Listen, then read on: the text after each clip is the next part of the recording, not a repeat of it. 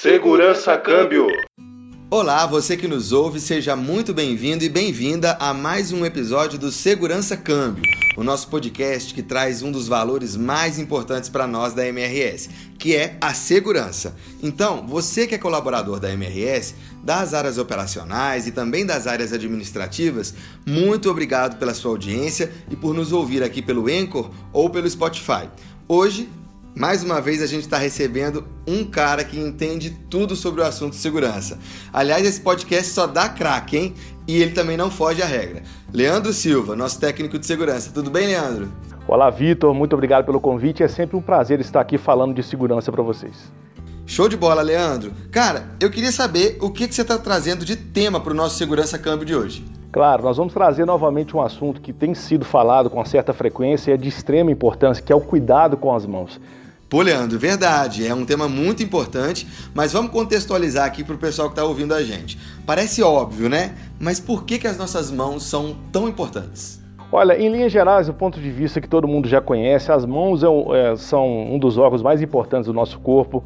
É por ela que a gente tem contato com o mundo exterior, a gente, a gente tem contato, a gente transmite carinho, sinaliza, a gente gesticula, usa a todo momento no ambiente de trabalho. Então, é sim de extrema importância que a gente repense o nosso dia a dia e dê a devida importância para as mãos e como prevenir alguma situação que podem colocar, colocá-las em risco. Muito legal, Leandro. Olha só, em relação ao Brasil, como é que estão os números de acidentes com as mãos? Fala aí.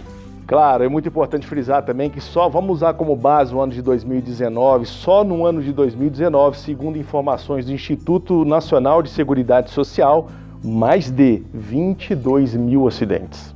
É muito acidente, né, Leandro? E eu queria te perguntar como e por que, que esses acidentes acontecem. Na maioria das vezes, Vitor, a pessoa ela tem um certo despreparo em exercer alguma atividade, não recebeu o devido treinamento ou até mesmo recebeu a capacitação dada pela empresa e negligencia alguns preceitos básicos de segurança. Então eles acontecem na maioria das vezes por assim a pessoa negligenciar, não considerar que, as, que elas vão sofrer acidentes com as mãos, talvez por autoconfiança de achar que já, já dominam a atividade que fazem e coloca as mãos em situações de risco que podem ser evitadas sim.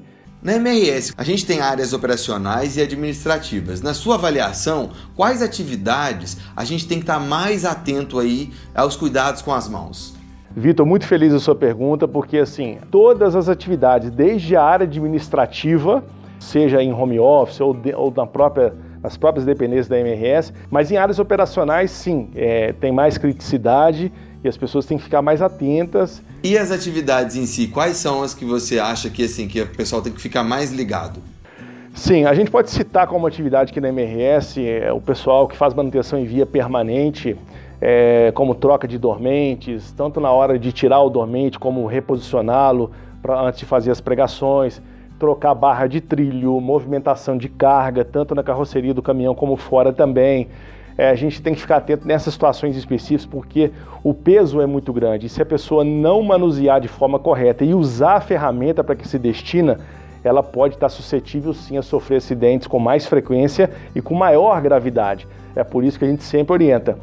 Não coloque as mãos aonde você não precisa colocar. Existem ferramentas específicas para atividades específicas. Lembrando, Vitor, que a gente acaba de citar alguns exemplos de áreas operacionais, mas não somente as áreas operacionais, assim como todas as áreas devem dar a devida atenção para a proteção das mãos. Isso é interessante, Leandro, porque eh, tem a ver um pouco com a minha próxima pergunta, na verdade, né? É sobre as áreas administrativas mesmo. Quais os cuidados, né? Quais os principais acidentes, quais os riscos? Você fala um pouco para a gente sobre esse assunto?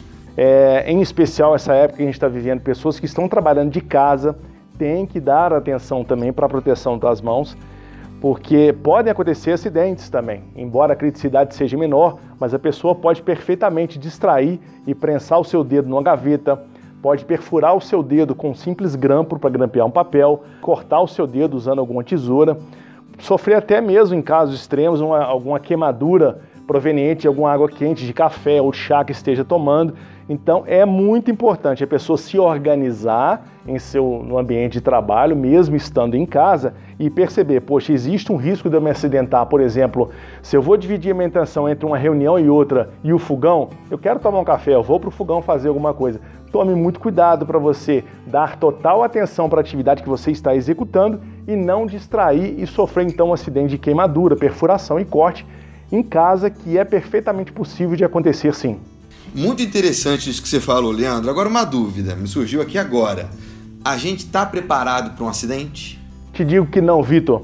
A gente, por mais que espere uma situação, imagine vivenciar alguma situação, somente quando ela acontece que a gente sente realmente na pele a falta que determinada coisa faz. Então, assim, você mensurar uma consequência de perder um dedo, de você ter a capacidade de movimentação dos dedos comprometida por um corte profundo, um rompimento de tendões, é muito difícil você mensurar. Então, a melhor coisa a se fazer é prezar sempre pela prevenção e pensar que o acidente pode acontecer e ter consequências leves, mas também pode acontecer e ter consequências graves, assim como amputação, esmagamento, perca de, sensibilidade.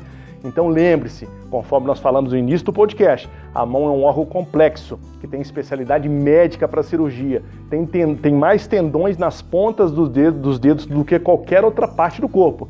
Então ela merece toda a nossa atenção. Cuide sempre muito bem das suas mãos. Não negligencie a sua segurança, achando que tanto em serviço administrativo quanto operacional você não tem risco. Todas elas têm cuide sempre, dê a devida atenção e se previna, porque é a melhor coisa a se fazer.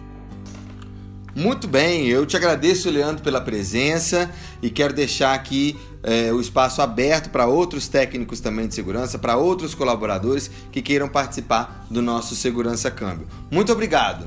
Ok, Vitor, sempre um prazer e muito obrigado pela oportunidade e se cuidem, pessoal.